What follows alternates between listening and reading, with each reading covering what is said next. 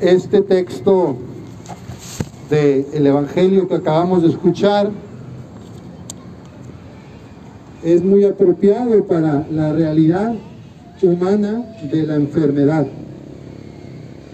Las personas que padecen alguna enfermedad, ya sea temporal o ya sea crónica, sienten a veces la enfermedad como un peso, como una carga, como un yugo, como una cruz.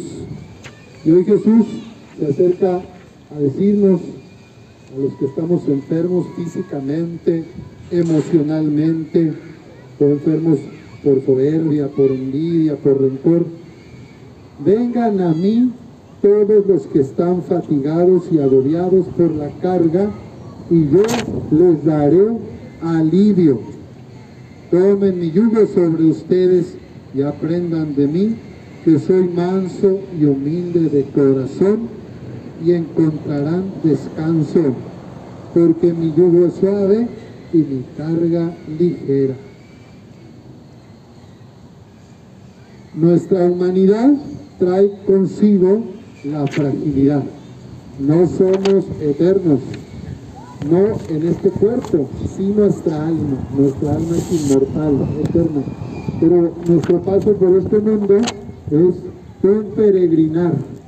Y como lo aprendimos en la primaria, igual que todas las especies de fauna o de flora, como nos decían, nacemos, crecemos, nos reproducimos y morimos. No hay de otro, es la ley de la creación o es la ley de la naturaleza.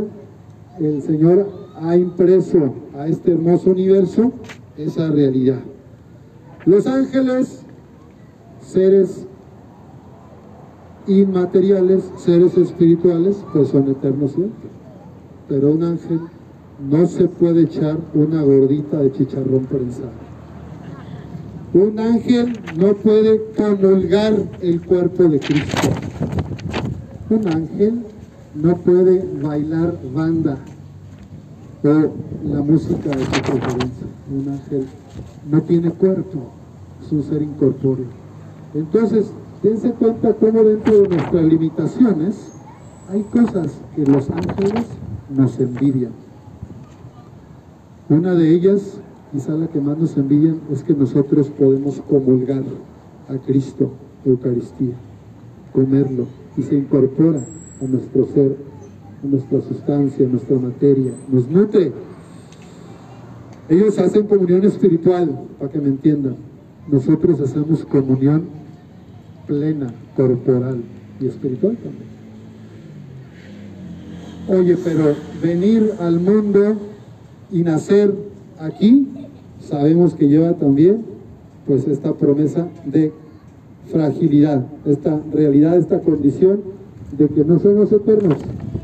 Y por eso pues es bueno mover el esqueleto mientras puedas, muévete. Y hasta Santa Teresa de Calcuta tiene una frase que se le atribuye, si no puedes correr, trota. Si no puedes trotar, camina. Si no puedes caminar, gatea. Si no puedes gatear, pues aunque sea el cuellito ahí, baila, eh, pero es importante la movilidad.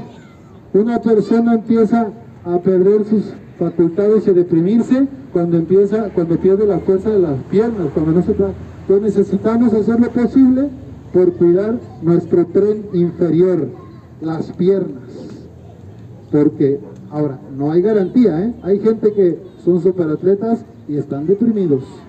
Lo que quiero decir es que ayuda mucho, ayuda mucho, mente sana, en cuerpo sano y por lo tanto relaciones también más sanas. Pero hay gente en la historia de la iglesia que ha vivido enfermedades prolongadas y se ha santificado y ha hecho mucho bien a los demás.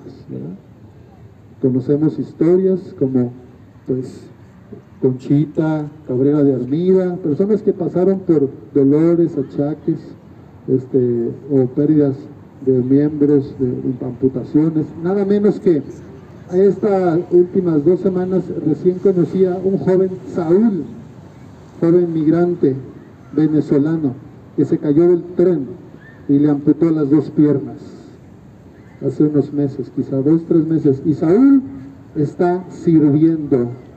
No se tiró en un colchón, no se puso a quedarse ahí tirado llorando, ya está cocinando y ayuda como voluntario en el centro de migrantes algunos días. Él va. En Caritas le dieron ayuda, le han dado ayuda médica, psicológica, acompañamiento espiritual, los voluntarios del centro de día. Y hoy lo vi cocinando para todos los migrantes, allí en la cocina con su silla de ruedas, haciendo el bien. O sea, cualquiera de nosotros, aunque no te puedas mover casi, puedes hacer mucho bien. Yo creo que un problema a veces de los enfermos y sobre todo los que son como yo, así muy, muy sensibles, que ya con una gripita siento que se me acaba el mundo y, quiero que me apapachen, ¿verdad? Bueno, pues a veces podemos caer en la tentación de decir, ay, mira, mira, ven cómo sufro, hazme cariños, ay, tráeme la comida, el desayuno, ay, o sea, a veces nos ponemos así muy chippy, ¿no? Algunos así los enfermados, bueno, está bien, está bien, estás enfermo, pero no te aproveches no te aproveches, no abuses del amor o de la confianza de tus seres queridos. El otro extremo es, no necesito de nadie, quítate, no te me acerques, yo puedo, hazte para allá. Tampoco, tampoco. Déjate querer, deja que te ayuden. Y hay gente que como siempre fue tan autosuficiente, siempre fue tan independiente, le cuesta dejarse ayudar cuando ya tiene algunos años encima. Jesús nos invita a ser compasivos y misericordiosos. En la primera lectura que escuchamos, lo vemos liberando al pueblo de Israel que era esclavizado por Egipto. Y le hace esta promesa de liberación.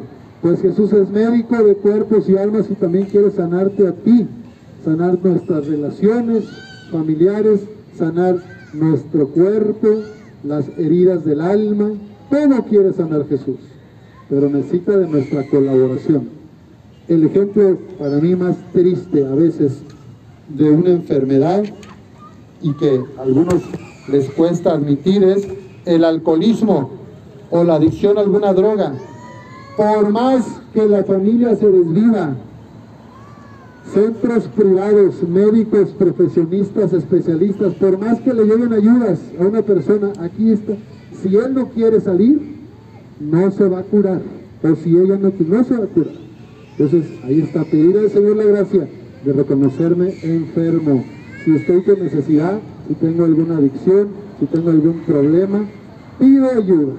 Y, lo que Jesús nos dice en el Evangelio es, vengan y aprendan de mí, que soy manso y humilde de corazón.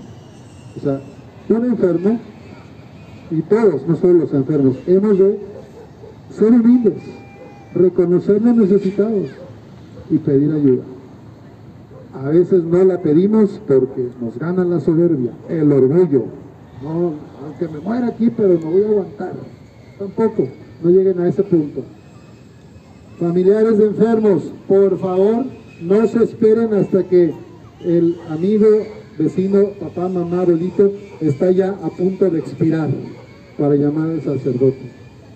Y tú, si estás enferma, eh, llamen al sacerdote cuando estén conscientes es mejor despiertos, lúcidos, si te quieres confesar, si quieres reconciliar contigo misma, con tu historia, contigo mismo, con Dios, hazlo consciente, hazlo lúcido. Vamos a, tu casa, sacerdote, para dar la atención espiritual. No se esperen hasta que están ahí en el hospital ya inconscientes.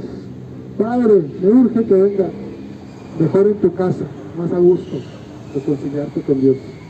Lo digo por muchas veces que nos llaman en el último momento ya cuando está agonizando en la casa o ya entubados en el hospital, inconscientes. La santa unción de los enfermos que vamos a celebrar ahorita al final es un sacramento para vivos, no para agonizantes o ya medio muertos. Es para pedir salud, perdona pecados y da salud. Entonces, quedó en el remanente, en el inconsciente colectivo, esta palabra de la extrema unción porque hace algunos siglos así era. Llámale al cura cuando ya esté a punto de estirar la pata. Llámale al cura cuando ya vaya a colgar los tenis. Llámale al curita cuando ya vaya a entregar el equipo. No, no te esperes hasta ese momento. Mejor lúcido, consciente, si yo me siento enfermo y quiero reconciliarme con Dios, con mis hermanos, oye, trae un sacerdote, así lúcido. Si tú eres familiar, dile, no viene el cura para que te mueras, viene para rezar para que te sanes. Porque eso es lo que quedó en el inconsciente de mucha gente de antes. Si viene el cura es que ya me voy a morir. No, Señor. El cura viene en nombre de Cristo para darte una oración, para imponerte los santos óleos, la unción de enfermos y que te sanes si es voluntad de Dios. Y si no te sanas, pues para que te perdonen tus pecados y tu limpia, tu alma queda limpia como la de un bebé. Y si el Señor te llama, pues ya. Y además te da fortaleza para estar bien en la enfermedad, si es crónica o si es, como se dice, degenerativa o irreversible. Pienso en las personas con cáncer terminal, por ejemplo. Bueno, a lo mejor no hay un milagro, Dios lo puede hacer, porque lo pero a lo mejor no lo hace, pero le da la paciencia, la fortaleza al enfermo de vivir sus últimas semanas, meses o años mejor. ¿Me explico? Entonces no se esperen, por favor, hasta que ya estén a punto de entregar el equipo, colgar los tenis o estirar la pata. Este, así mejor, ¿no? Rezamos y también, eh, pues créanme, cuando uno va al hospital, luego los demás también quieren, y el otro y el otro, entonces, pues así, así es, ¿verdad? Ven burro y se les antoja viaje. Estamos ahí en el hospital y de un cuarto le piden al otro y así. Pues si lo hacemos desde las casas, mucho mejor. Ya no estamos ahí batallando. Bueno, pues pidamos al Señor que nos haga mansos y humildes como su Hijo Jesucristo, como los abuelos Santana y San Joaquín, los abuelos de Jesús, que moldearon el corazón de la Virgen María, quien a su vez formó y moldeó el corazón de Jesús. Este corazón compasivo de Jesucristo viene de la educación de María y José y pues de manera indirecta de los papás de la Virgen, de Santana y San Joaquín. Una familia unida, una familia que reza unida, permanece unida. Pues los invito a seguir transmitiendo los valores del Evangelio, el amor a Jesús, a la Virgen María, en sus familias, el amor al prójimo, el servicio a la comunidad. Y que no nos olvidemos de nuestros enfermos, ¿verdad? Todos tenemos enfermos en nuestras familias, pero que no nos quedemos solo en los nuestros, que pensemos también en los vecinos enfermos, en los de la otra colonia enfermos, que oremos por todos los que están hospitalizados o internados. Y el Señor nos ayuda a ser también carga, ayuda para la carga de los demás, no carga, que ayudemos a cargar a los demás con sus dolores. Que así sea.